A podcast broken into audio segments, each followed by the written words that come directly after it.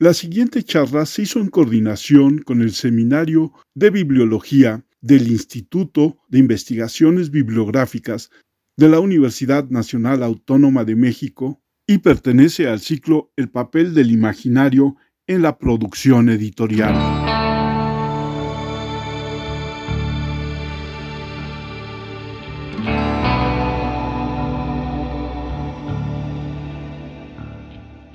Tal? Bienvenidos una vez más a una charla como cualquiera.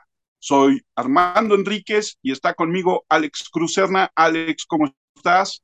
¿Qué tal, Armando? Un gusto saludarte. Y en este ciclo de conferencias con el Seminario de Investigaciones Bibliológicas está con nosotros Víctor Aquino.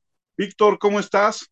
Hola, muy bien. Aquí otra vez estoy encantado de estarlos acompañando. Oh, muchas gracias por estar con nosotros. Y también tenemos invitado a Sergio Fregoso. Hola. Sergio, ¿cómo estás? Hola, ¿qué tal? Encantado de estar aquí con ustedes por primera vez. Muchas gracias por invitarme. Sergio Fregoso es doctor en estudios románicos con especialización en estudios hispanoamericanos en la Universidad Paul Valéry en Montpellier, en Francia. Sergio, ¿cómo llegas a la literatura? Bueno, yo soy egresado antes que nada de la Universidad de Guadalajara, egresado en letras hispánicas y bueno, desde muy joven, este, desde niño casi, pues tuve este interés, ¿no? Por las letras y cuando descubrí que se podía hacer una carrera dedicada únicamente a la literatura, pues no lo pensé dos veces, o quizás sí, bueno, tuve una pequeña transición en la carrera de medicina, pero la abandoné rápidamente y regresé corriendo a las letras. E hice mi carrera en letras hispánicas en la Universidad de Guadalajara, continué asimismo en la Universidad de Guadalajara, hice mi maestría, una maestría ya especializada en estudios de literatura mexicana, donde me llamó la atención este periodo de las vanguardias y finalmente, bueno, eh, decidí hacer mi doctorado en el extranjero, en la Universidad Paul Valéry en Francia, donde descubrí que eh, había todo un centro dedicado a la literatura mexicana y donde conocí a mi director de tesis, el profesor Karim Benmirut, que es un gran especialista en la literatura mexicana del siglo XX y contemporáneo. ¿Y por qué el interés en el, imaginario del revolucionario mexicano al finalizar la contienda? Bueno, pues todo comenzó, digamos, con el descubrimiento en mis años la maestría de este escritor jalisciense José Martínez Sotomayor, que había publicado una novelita, así como la llamaba él, La Rueca de Aire, que la publicó en 1930, justo cuando explotaba la novela de la revolución y todo este esta narración sobre los hechos revolucionarios. Y bueno, esta pequeña novela me sorprendió porque contrastaba fuertemente, vamos, con toda esta narración sobre la revolución, sobre los hechos que ahí acontecieron y que contrastaba fuertemente pues con la novela canónica la revolución, que era Los de Abajo. Eh, y con toda esta literatura que surge a raíz. Y bueno, a partir de ese momento descubrí que, bueno, eh, había diferentes propuestas estéticas y nacionalistas que surgían después de la revolución y que la literatura de la revolución, como la entendemos hoy en día, no era otra cosa que una de las muchas propuestas que surgen a partir de 1924, entre 1920 y 1924. ¿Y de qué trata? ¿Cuál sería el argumento de la rueca de aire que tanto te sorprendió? Ah, la rueca de aire trata sobre es una niña, la protagonista de esta novela, que se llama Anita, y es una novela que habla sobre su aburrimiento en un pueblo de provincia llamado Villa Cruz. Y esta novela nos va a hablar de las diferentes estrategias que tiene esta muchacha para salir de su aburrimiento. Y su herramienta principal no es otra cosa que la imaginación. Entonces Anita nos va a crear una serie de paisajes, una serie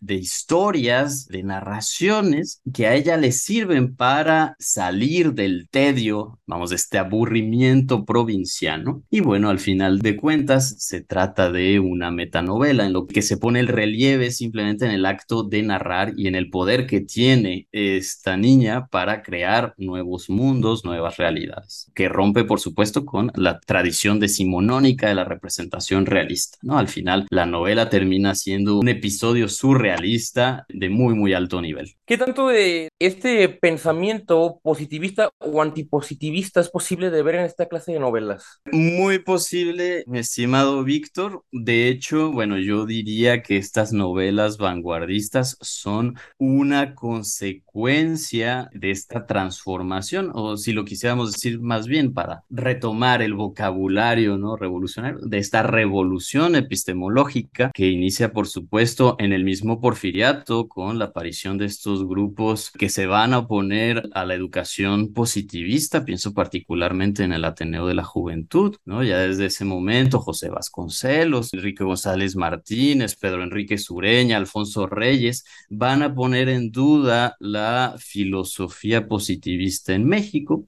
Y bueno, resulta que estos señores que son los miembros del Ateneo de la Juventud van a ser los antecesores, los padres literarios, por así decirlos, de los escritores de vanguardia, ¿no? Si bien los escritores de vanguardia van a romper con ellos en algún momento, bueno, al final son los que proponen este cambio, esta revolución epistemológica y que se va a terminar de concretar literariamente en las narrativas vanguardistas, en las narrativas revolucionarias. ¿Te sorprendió que en Francia, o bueno, hemos escuchado mucho, de, les interesa mucho ese post revolucionario o en la revolución misma, ese realismo que tiene México. Digo, se han hecho muchas tesis allá en Europa de Juan Rulfo y de varios autores. En fin, en Francia en particular, ¿Qué te sorprendió de que Al estuviera dedicado solamente a la literatura mexicana? ¿Te sorprendió? Dices, wow, qué bueno que nos vean así. No, no te sorprendió tanto. Dijiste, bueno, pues es, es parte sí, de... Sí, sí, sí.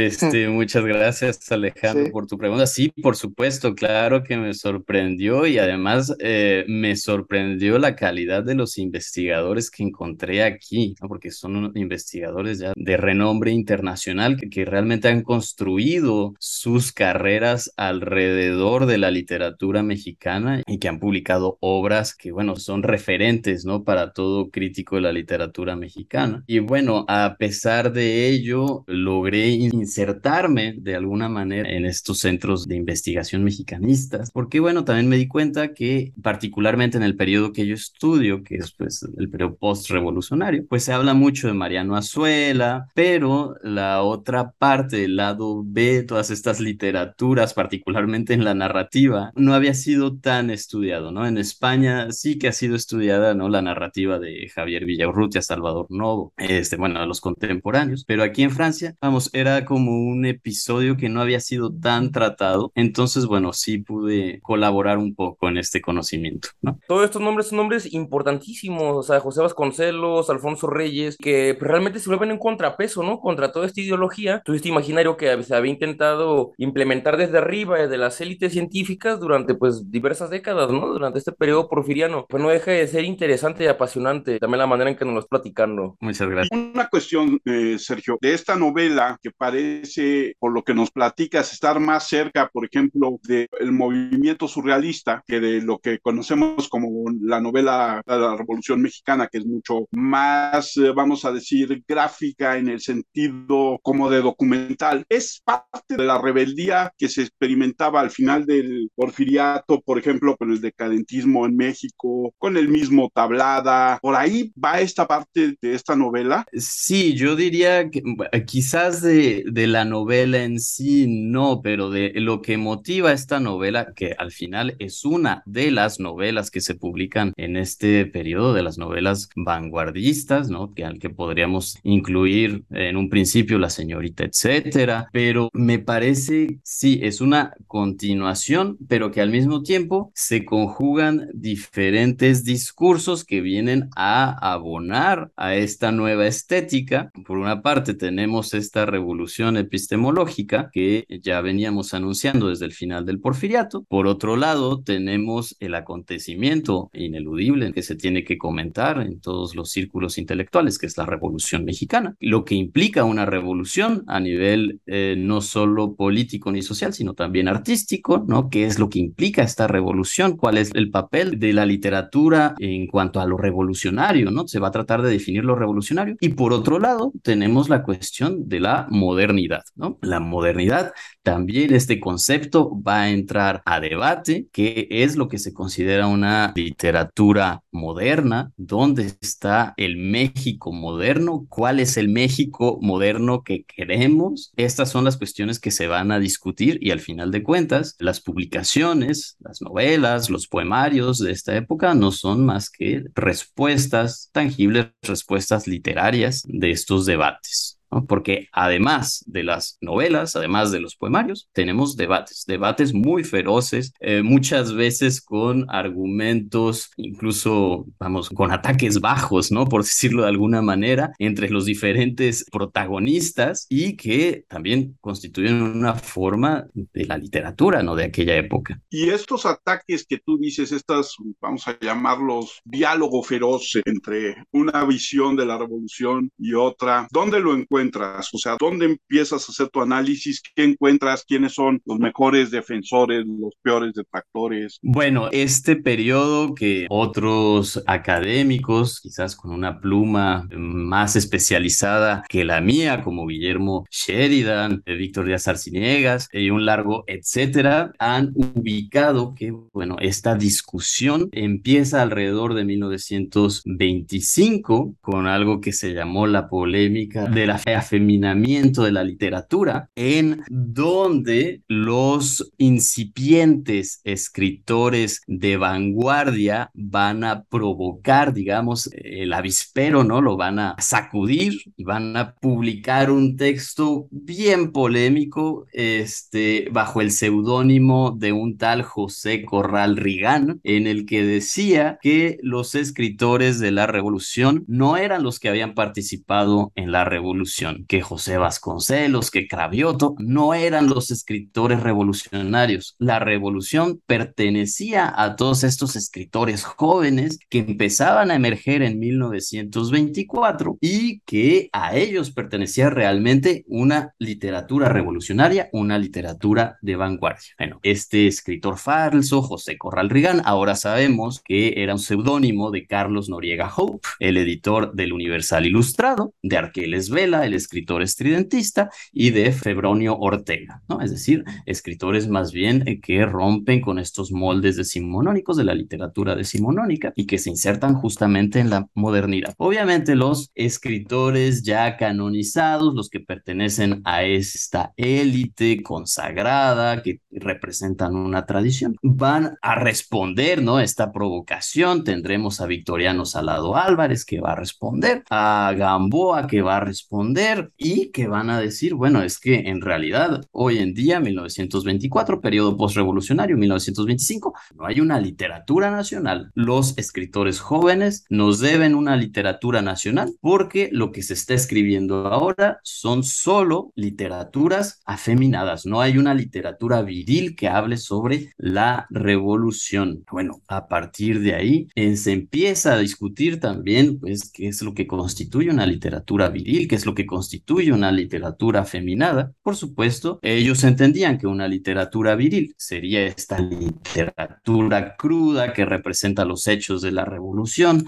que ofrece un matiz crítico de los hechos revolucionarios, mientras que esta literatura afeminada sería una literatura cobarde, que no se compromete, que pierde el tiempo en frivolidades, en buscar aquella metáfora cada vez más abstracta y que no se compromete con los intereses, que en ese tiempo también van a ser los intereses del Estado, ¿no? del poder político, que es la reconstrucción social, la legitimación de un nuevo orden. Sobre esta cuestión de este debate bajo, así entiendo hacia dónde va, o sea, me llegó a la mente pues varios momentos de pues la historia de la prensa en México, o sea, de sus orígenes cuando este Lizardi y otros este, aplaudían, ¿no? La derogación del Tribunal de la Inquisición y se peleaban, ¿no? Encarnecidamente con los que al revés, con los que defendían y, y estaban tristes, ¿no? Por la derogación de este tribunal eclesiástico. Yo preguntaría si hay nombres que resuenan durante estos debates, o sea, de quién estuvo escribiendo a favor, en contra, quién hablaba de esta literatura viril o quién este, esta afeminada. No sé, desde, me llama la atención porque de repente estos debates sí llegaban a ser como muy, pues humillantes, ¿no? Pero se, se perdían entre el debate intelectual y lo que sería ahora una batalla de rap, ¿no? Pensaba en este, las polémicas de Edmundo Gorman, o sea, un gran Ujú. filósofo de la historia mexicana, con otros contemporáneos, ¿no? Se peleó Ujú. con Leopoldo Sea, se peleó con este el Miguel León Portilla, o sea, parecía más una especie de luchador de la WWE, ¿no? Que un este académico, por la manera en que estaba peleando. Este, sí, por supuesto. Y bueno, también me gustaría pues retomar esto que dices de las polémicas y los debates, pues eh, pensando en Luis Mario Schneider, ¿no? Que justamente hace la historia de la literatura mexicana a partir de sus polémicas, ¿no? Y dice que, bueno, al final las polémicas literarias son las que terminan dándole forma a nuestras literaturas. Y particularmente en este debate que, bueno, eh, se transmite, ¿no? Por retomar estas palabras del audiovisual, este debate se va a desarrollar en la prensa a partir de diferentes medios, unos más conservadores que otros, ¿no? Por un lado tenemos al Universal Ilustrado, ¿no? Promotor de este cambio literario, mientras que, no sé, el Demócrata, la Antorcha, Excelsior, quizás se encuentran en un lugar un poco más conservador, ¿no? Y claro, hablar de campos o de bandos resultaría bien difícil porque muchas veces estos mismos escritores se contradicen. Los podremos encontrar a los más viejos, a los más consagrados, ¿no? Les hablaba de Gamboa, Victoriano Salado Álvarez, también José Vasconcelos le va a entrar al ¿no? Hablando sobre cómo la literatura debía de verse a la revolución, ¿no? O sea, debía de sellarse este pacto con la revolución. Vasconcelos que nos hablaba que, bueno, hubo una revolución armada, ahora tenía que haber una revolución intelectual, un gobierno de filósofos, de intelectuales, y que, bueno, los artistas tenían que contribuir a ella. Sin embargo, por otro lado, en un campo que podríamos decir como de los jóvenes, se va a defender la idea de la autonomía literaria sobre cómo la literatura debe ser un ejercicio libre, ¿no? Y que el hecho de eh, atenerse a unas líneas estéticas impuestas, pues dejaba de ser literatura y se convertía en propaganda, ¿no? De este lado tendremos a Francisco Monterde, que nos va a decir y que va a enunciar a Mariano Azuela como representante de una literatura a la vez de la revolución como revolucionaria. Francisco Monterde, que nos dice, sí, Mariano Azuela es como el novelista total, habla de la revolución, pero su prosa es, vamos, es increíble, hay que leerlo. Por otro lado, vamos a tener a Salvador Novo, que es el que de los miembros del grupo contemporáneos, el que va a entrar con más fuerza, ¿no? A los trancazos, ¿no? Particularmente en esta discusión con el poeta Carlos Gutiérrez Cruz, se van a decir de todo. Carlos Gutiérrez Cruz va a tachar a los vanguardistas de degenerados sexuales, de poetas asexuales, de... mientras que Salvador Novo, muy a su estilo, le va a decir, bueno, ¿quién eres tú, Carlos Gutiérrez Cruz? Al final de cuentas, y con eso lo va a destruir en un artículo en el que denosta su poemario Sangre Roja versus Libertarios, en el que justamente habla de la Revolución Mexicana. Y bueno, estos son uno de tantos, de tantísimos nombres que encontramos en esta polémica. También encontraremos, por ejemplo, a otro joven, a Julio Jiménez Rueda, que tiene una postura estética bien particular, ¿no? Es representante de esta novela de la colonia, una novela de la colonia que aparece en 1924, bueno, mientras unos defienden la revolución estética, ¿no? De las vanguardias y otros defienden la representación de la revolución, la representación cruda de la revolución, Julio Jiménez Rueda, como miembro de los colonialistas, va a decir, ah, quizás la nacionalidad se encuentra en el pasado colonial y haya que escribir novelas sobre la colonia, ¿no? Él también va a participar en el debate y va a ser una de las propuestas del nacionalismo mexicano que ocurren en esa época.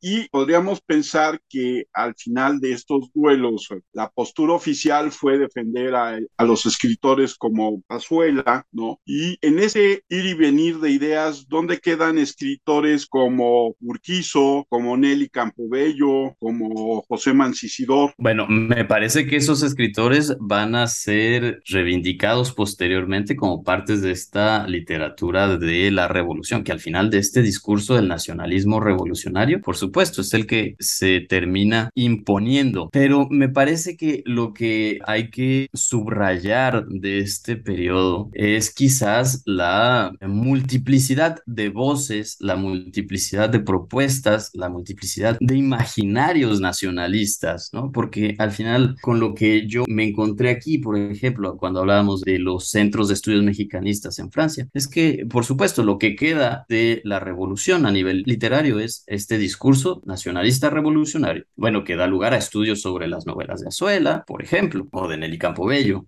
etc. Sin embargo, tenemos que en esta época tenemos muchísimos discursos nacionalistas. El primero de ellos quizás es el de José Vasconcelos, que mucho se dice que José Vasconcelos es el creador o el padre del nacionalismo de aquella época, pero cuando analizamos realmente sus discursos, sus obras, sus ensayos, nos damos cuenta que José Vasconcelos pedía un nacionalismo cosmopolita, si lo podemos llamar de esa manera, un nacionalismo universal, valga eh, la contradicción, que se acercaba mucho a las propuestas de vanguardia. Y al final eso es lo que provoca un poco el rompimiento con los muralistas. Ahora, hablando de los muralistas, ellos tienen un posicionamiento bien firme. El arte tiene que estar al servicio de la revolución. Conocemos el manifiesto eh, que firman Diego Rivera, David Alfaro Siqueiros este, y José Clemente Orozco, este manifiesto del sindicato de obreros, en el que dicen que, bueno, que el arte, la pintura debe estar al servicio de la revolución. Y además tenemos todas estas posturas en el campo literario, tenemos también a los que abogan por una literatura de corte realista, naturalista, que hable de los hechos de la revolución. Tenemos una literatura cosmopolista, vanguardista, que pide una revolución estética que hable de los desafíos y las problemáticas de la modernidad. Tenemos la postura colonialista de Julio Jiménez Rueda, que nos habla de un nacionalismo colonial. Y al final de cuentas, sí hay un cambio en la política que va a apoyar este discurso del nacionalismo revolucionario. Sale Vasconcelos en 1924, entra José Manuel Puig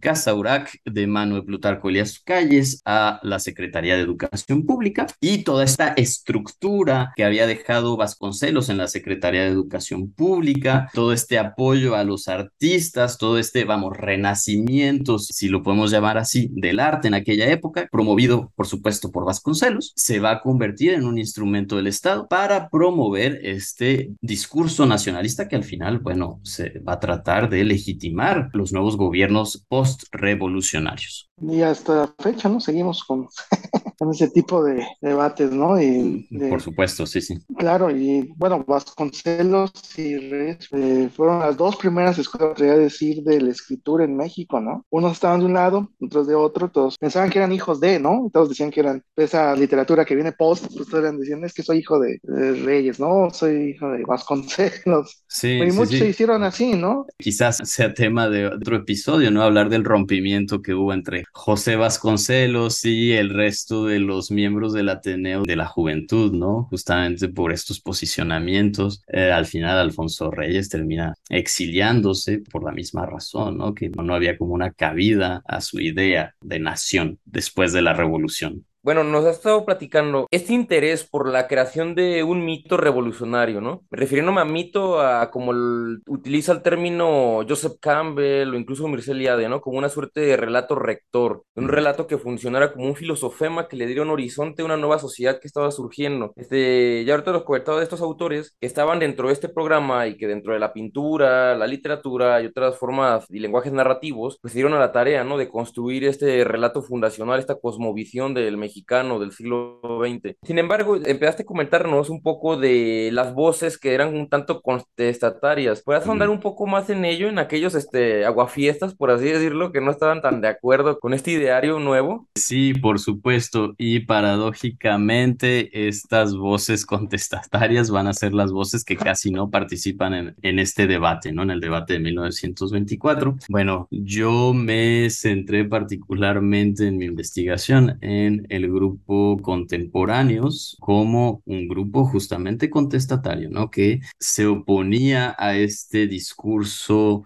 del nacionalismo revolucionario que empezaba a emerger en aquella época y en el que ellos no encontraban cabida más bien, a pesar de que colaboraron, no trabajaron en el gobierno, como todos los jóvenes intelectuales de aquella época, pero que no se identificaban con este discurso nacionalista. Justamente después de esta polémica, alrededor del año 1925, ¿no? Que la polémica se empieza como a diluir en la prensa, ¿no? Ya los escritores dejan de contestarse, porque claro, en aquella época no había Twitter. El medio de atacarse eran estos periódicos, ¿no? A veces promovidos por los mismos periódicos, ¿no? Que les picaban un poquito la cresta, ¿no? Para, en fin, bueno, este, los miembros del grupo de contemporáneos, aparte de Salvador Novo, casi no participaban. Otro gran ausente de esta polémica es Manuel Maples Arce, ¿no? Que había hecho la entrada al mundo literario con este manifiesto en 1921, este manifiesto estridentista, ¿no? Que aparece en las calles de la Ciudad de México y en el que llamaba a asesinar al cura Hidalgo, ¿no? A un cambio, ¿no? Total, una revisión de la historia. Pero bueno, digamos que a partir de 1925 las cosas ya están bien definidas. Ya sabemos por dónde va a ir el discurso nacionalista, ya sabemos cuál es el estereotipo que se quiere para el revolucionario, para la literatura revolucionaria. Justamente ahí es cuando nace el estereotipo del revolucionario, ¿no?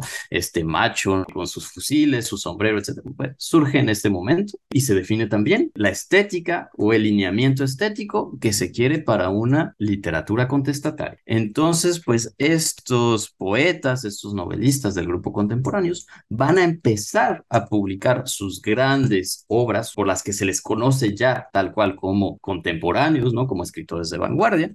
Torres Bodet publica en 1925, después de la polémica, publica su poemario Biombo, Salvador Novo publica sus 20 poemas que se van a oponer justamente a la narración de la revolución. Ahora, tú que mencionabas la cuestión del mito, me gustaría relacionar ¿no? esta idea del mito ¿no? como una narración fundacional, también con la idea de nación este politólogo irlandés, nos dice que al final de cuentas una nación no es otra cosa que una comunidad imaginada. Entonces tendremos que todos estos relatos van a ser pues justamente eso, comunidades imaginadas, discursos imaginados de lo que se quiere para la nación, discursos imaginarios de lo nacional, discursos que al final, por supuesto, se van a contraponer, van a diferenciarse del discurso hegemónico, un discurso que va a coincidir con el discurso del campo del poder, enunciado desde el poder, y es lo que Ignacio Sánchez Prado va a llamar como naciones intelectuales, es decir, esas naciones que se alejan del discurso hegemónico, del discurso oficial. Hay dos preguntas que me surgen. La primera tiene que ver un poco con esto que decía Víctor acerca de que parecían batallas de rap y que se complementa un poco con la parte que tú decías de que la prensa pica a los escritores para que a su vez haya más respuestas, obviamente con un sentido mercadológico de venta de periódicos, pero entonces me surge la pregunta, ¿cómo reacciona el público en general, el lector de periódicos, a esta confrontación? Me parece que justamente esta recepción de estas polémicas no iban dirigidas a un público general, pero que iban dirigidas al mismo campo literario y al mismo campo cultural, que bueno, yo me imagino en aquella época esperar la respuesta de mi peor enemigo después de que le había dicho que su libro no servía para nada, ¿no? Pero sí, incluso lo que decías, ¿no? Que hay toda una labor mercadológica editorial para picar, ¿no? Para seguir contribuyendo al debate, pues si nos vamos, ¿no? A las publicaciones del Universal Ilustrado, pues casi presenta un ring con las diferentes posturas, con las diferentes propuestas que les llegaron, ¿no? Para esa edición. Imaginen ustedes que es una página en la que ponen la las fotografías de cada protagonista y sus argumentos principales y los ponen a dialogar en una misma página. Y pues es una cosa, vamos, eso no es un recurso mediático que a mí me parece genial y que bueno, afortunadamente hoy tenemos diferentes ediciones facsimilares, ¿no? Del Universal Ilustrado, donde se lleva a cabo principalmente esta polémica con una edición reciente de Antonio Saboritz, que la recomiendo ampliamente, ¿no? Del Universal Ilustrado, y donde podemos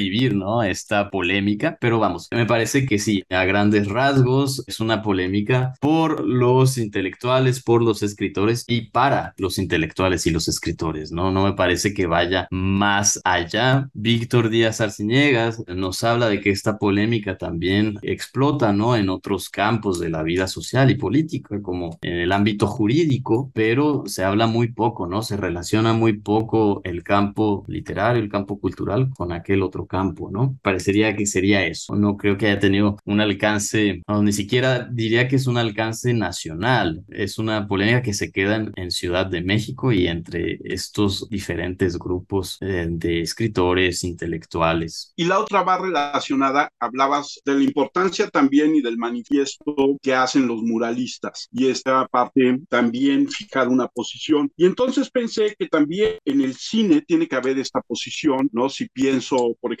películas como Vámonos con Pancho Villa. Y en la música, yo creo que también hubo esta posición con los diferentes autores, que de repente puede ser Moncayo o puede ser Chávez. ¿Cómo está eh, la discusión y este crear los mitos de, de estas otras artes? Porque además, bueno, el prototipo revolucionario está en el cine, ¿no? Y en la pintura. Sí, sí, por supuesto. Y vamos, que vámonos con Pancho Villa es un caso increíble, ¿no? Porque obviamente la narración es sobre los acontecimientos de la revolución, justo lo que no se quería para la novela. La fotografía, por supuesto, cambia totalmente lo que se conocía. Y en los diálogos, quien hace la adaptación al cine no es otra persona que Javier Villaurrutia, uno de los que se oponía, ¿no? A este discurso de la revolución. Entonces, bueno, aquí vemos este caso, ¿no? De cómo, no quiero que decir que se contradice, porque al final hay episodios que son unas joyas, ¿no? Pero sí, esto nos habla que no hay posicionamiento que se mantenga tanto en esta polémica. Pero por supuesto, en los diferentes ámbitos artísticos eh, vamos a encontrar esta tensión entre lo que debería de ser nacional revolucionario y lo que debería de ser un nacional moderno, un nacional universal, ¿no? Esta voluntad de integrarse al gran discurso artístico del mundo. También hablamos de una época que cada vez se va a hacer más cosmopolita, las relaciones entre los diferentes grupos artísticos en el mundo se hacen cada vez más fuertes, ¿no? Y bueno, estas discusiones sobre cómo debería de ser la música, cómo debería de ser el teatro también, cómo debería de ser el cine,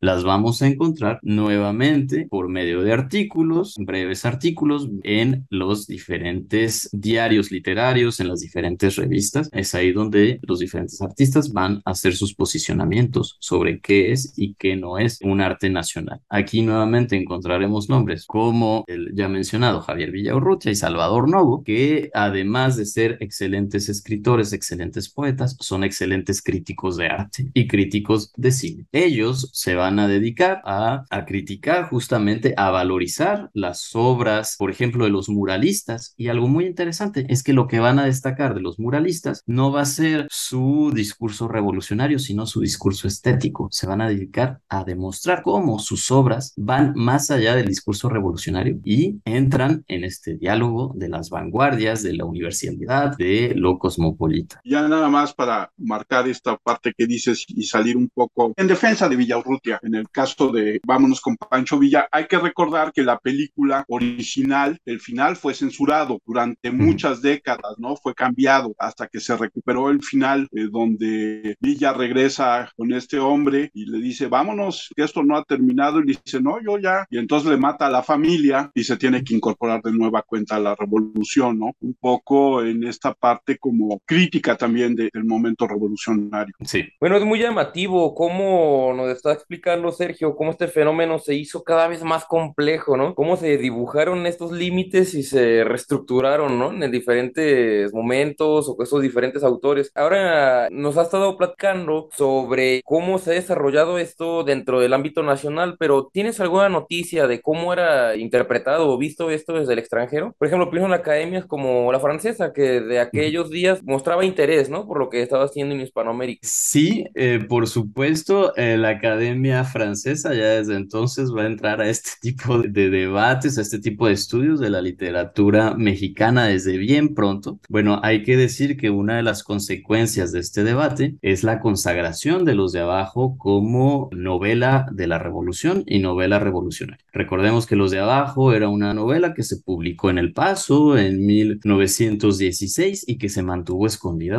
durante casi una década. Nadie le hizo realmente caso y no tuvo el boom editorial que tuvo entre 1925 y 1945, que fue reeditada seis veces en México, dos veces en España, dos veces en Estados Unidos, una vez en Inglaterra, dos veces en Francia, traducido al checo, traducido al alemán, al japonés. Vamos, en 20 años los de abajo se convirtió en la novela mexicana, ¿no? Bueno, las editoriales francesas se van a interesar por esta novela de la que tanto se hablaba en México, ¿no? Porque al final era una novela que iban a reivindicar tanto los nacionalistas a ultranza, que iban a decir, esta es una novela viril, habla de la revolución de una manera cruda, es lo que queremos saber, es testimonial, mientras que los nacionalistas cosmopolitas, universalistas, como los podamos llamar, no sé, decían, es que Los de Abajo es una novela revolucionaria, innova en las formas, rompe totalmente con la narrativa del siglo XIX, con este realismo llano, seco, con este naturalismo,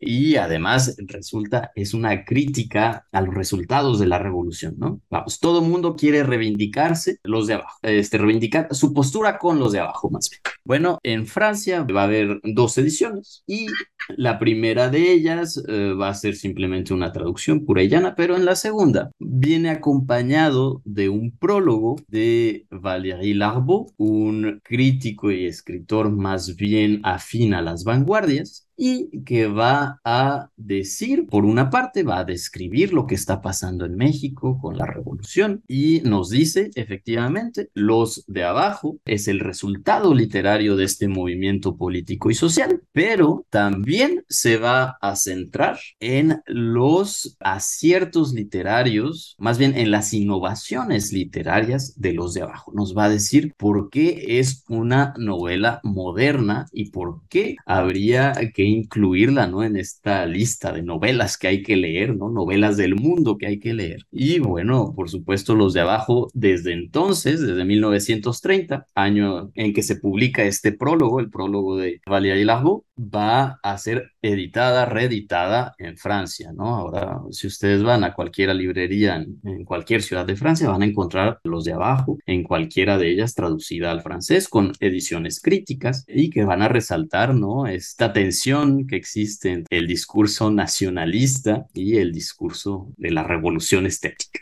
Bueno, sin duda también la literatura siempre ha estado pegada pues, al poder, digamos, presidencial, ¿no? Claro. Este, los, están los literatos del Estado. En este caso, o sea, ¿a quién consideras que era, pues, digamos, ha llegado a Porfirio Díaz en aquella época o quien tenía, pues, ese tipo de llave, digamos, para cualquier cosa publicar y pues era, era bien recibido, aunque no fuera, bueno, no, la calidad ya no se calificaba, pero sí tenía esa entrada, digamos, a ese grupo literario de Estado que diga, pues ven, no pasa nada, ¿no? Bueno, me parece que uno de los requisitos para ser, este, bueno, por lo menos en el porfiriato, uno de los requisitos para ser un autor consagrado es entrar a los círculos porfiristas, ¿no? Si no, vamos, este, no sería posible, ¿no? El modernismo, podríamos decirlo, es la expresión artística, literaria de el porfiriato. Ahora, esto va a explotar en la revolución. En la revolución también encontraremos, por lo menos después de la revolución, esta pluralidad de voces que se les va a permitir publicar gracias a Vasconcelos, es el que permite esta apertura de diferentes posturas estéticas, de diferentes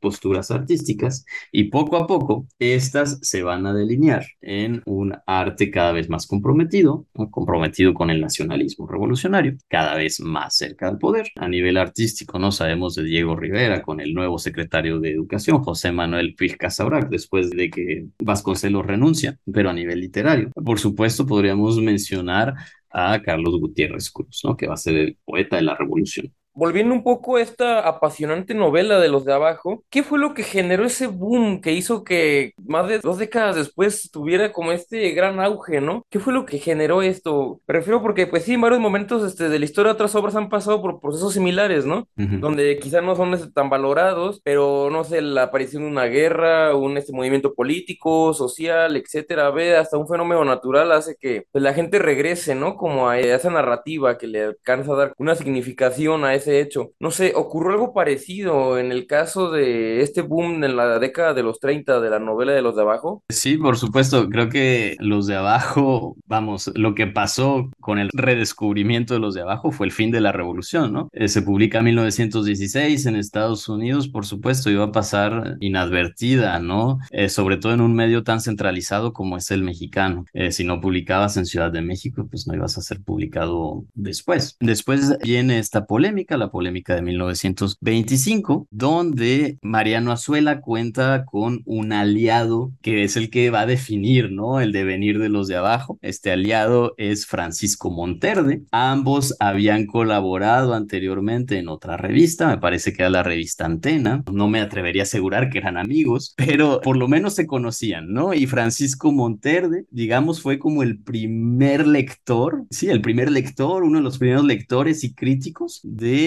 la novela de Mariano Azuela. Entonces, es en esta polémica en la que la cuestión fundamental era cómo se define la literatura mexicana revolucionaria, cuál es la literatura nacional del México moderno, cuál es la literatura viril, viril como un adjetivo positivo. Bueno, Francisco Monterde va a decir, oigan, esta novela que ustedes están reclamando, señor Julio Jiménez Rueda, señor Victoriano Salado Álvarez, señor Gamboa, Federico Gamboa, ya existe, se llama Los de Abajo y la publicó Mariano Azuela. Y ahora que hablábamos de los booms editoriales, los editores de El Universal Ilustrado, que también tenían un semanario que se llamaba La Novela Semanal, no van a perder la oportunidad de aprovechar la polémica para reeditar la novela de los de abajo y todos los involucrados en esta polémica, por supuesto, van a ir a leer los de abajo, van a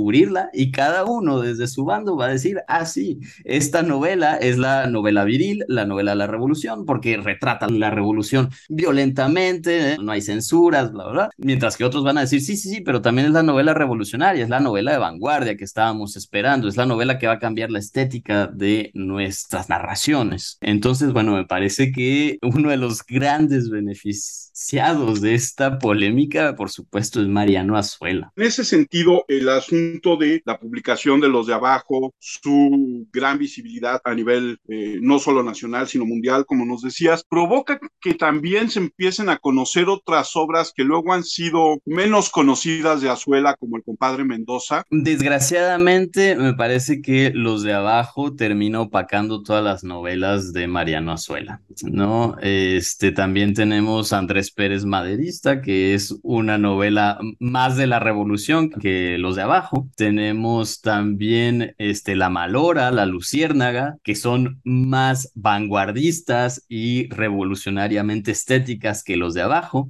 pero realmente el foco que se le puso a los de abajo por su discurso nacionalista y por sus innovaciones este, narrativas, terminó opacando toda la obra de Azuela, desgraciadamente, ¿no? Cuando uno habla de Mariano Azuela, vamos, lo primero que se nos viene es los de abajo, nos nubla todo, ¿no? Lo primero que se te viene a la cabeza y lo único, ¿no?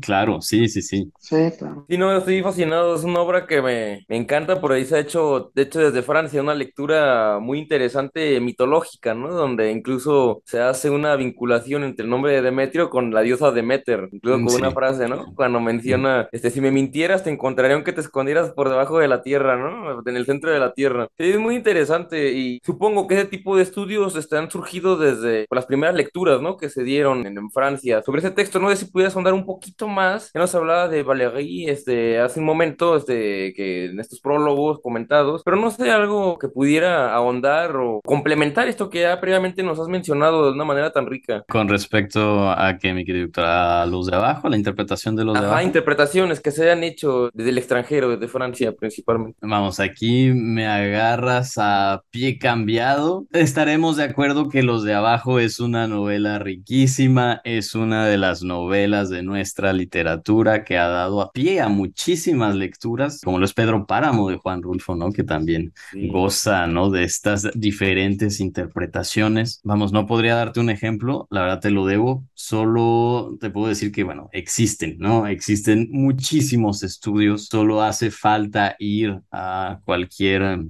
centro de investigación y buscar en los archivos los de abajo y bueno, encontraremos una cantidad enorme de tesis y de artículos consagrados a ella, a la novela, con diferentes interpretaciones, posicionamientos que también van a reflejar, ¿no? Nuestras propias afinidades como investigadores, ¿no? Habrá unos que son en los que yo me concentré, ¿no? Quizás que ahondan, ¿no? En estas innovaciones narrativas, ¿dónde está lo vanguardista en los de abajo? ¿no? queda claro que los de abajo emplea todo una serie de recursos formales que contrastan y contradicen la estética realista, la estética decimonónica, mientras que otros van a explorar pues estos discursos nacionales, trayendo otros discursos como son los discursos míticos, ¿no? Ya lo has mencionado muy bien, pero bueno, no me quedo con eso, te respondo eso más bien que es, es tanta la riqueza que, que sí, se, a mí me sería imposible decirte, oh, me, me caso con este artículo esta postura. Lo bueno de estas obras que se vuelven así de legendarias, ¿no? Que logran captar esta especie de mensaje universal, como bien lo, lo hicieran en, sus orígenes, pero las literaturas sacras, ¿no? La Biblia, sí, la por supuesto. Sí, sí. No nada más redondear este, el tema de todo esto que después, años después, contemporáneo ya más por acá, apareció con lo que ya la antítesis de la revolución, ¿no? De Jorge Marvin Goitia burlándose con relámpagos de agosto, maten al león, en fin, ¿no? Sí, Él por no hubiera supuesto, encajado sí. en ese tiempo, ¿no? No, no, no, para nada.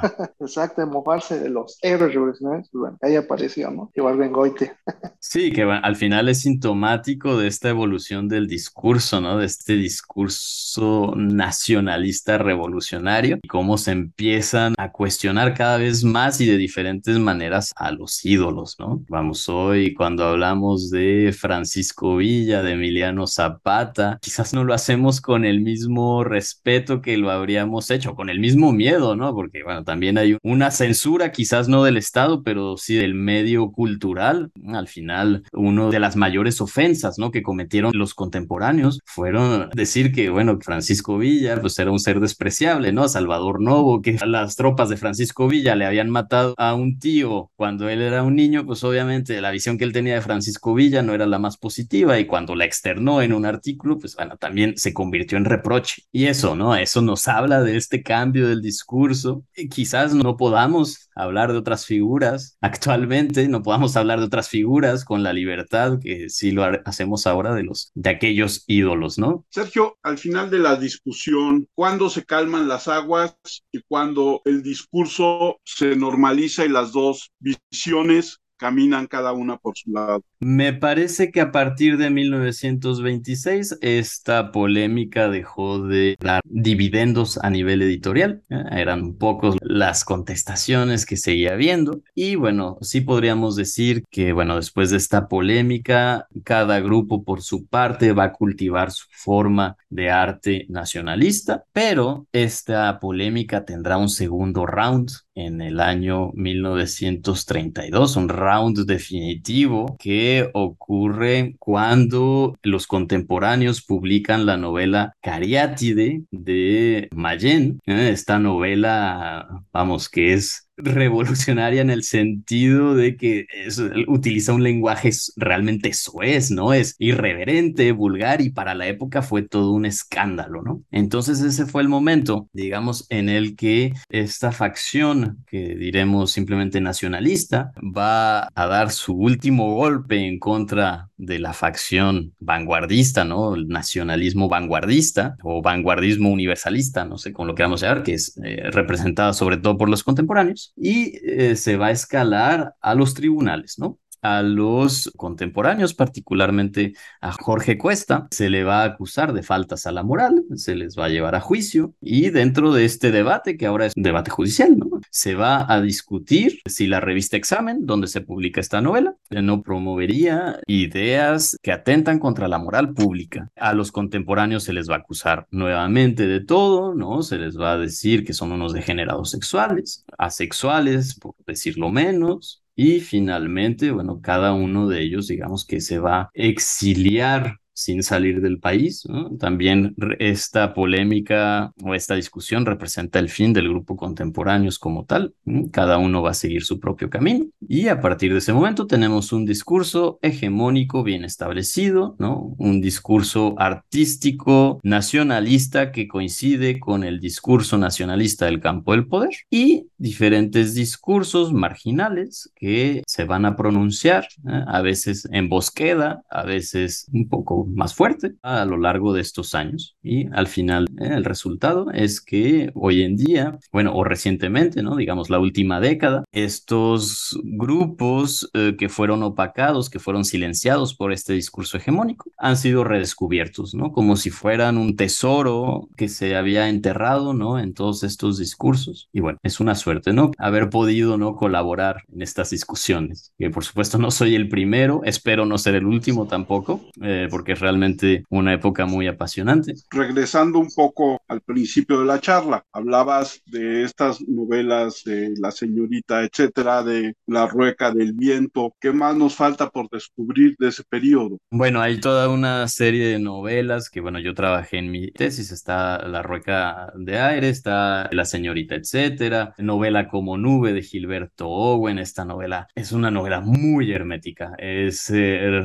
difícil de leer, no hace ni siquiera 100 páginas, ¿no? Pero su complejidad es enorme y incluso Gilberto Owen se burla un poco de sus lectores hace alusión a un lector del futuro, de 1990, hace referencia a este lector que quizás él sí pueda leer su novela, sí pueda interpretar su novela. Vamos, es que es una cosa, vamos, es pedante por supuesto, pero eh, con razón, ¿no? Es una novela muy complicada de leer. También tenemos Margarita de Niebla. Hay todas estas novelas que no han sido realmente, no, no quiero decir que no han sido realmente estudiadas, porque ha habido críticos muy buenos que se han adentrado a su estudio, pero si los comparamos con el volumen de académicos que han dedicado sus vidas a los de abajo, por ejemplo, o a Pedro Páramo, vamos, acá somos unos cuantos de este lado, mientras que del otro lado ah, es todo un mar, ¿no? Pero sí, queda, por ejemplo, estudiar estas novelas, pero también otros protagonistas, otros intelectuales que participan en este debate también de la modernidad. Quiero traer aquí el nombre de Cube Bonifant, quizás una de las primeras cronistas de la ciudad, una cronista, una periodista, eh, que nos va a ofrecer toda una visión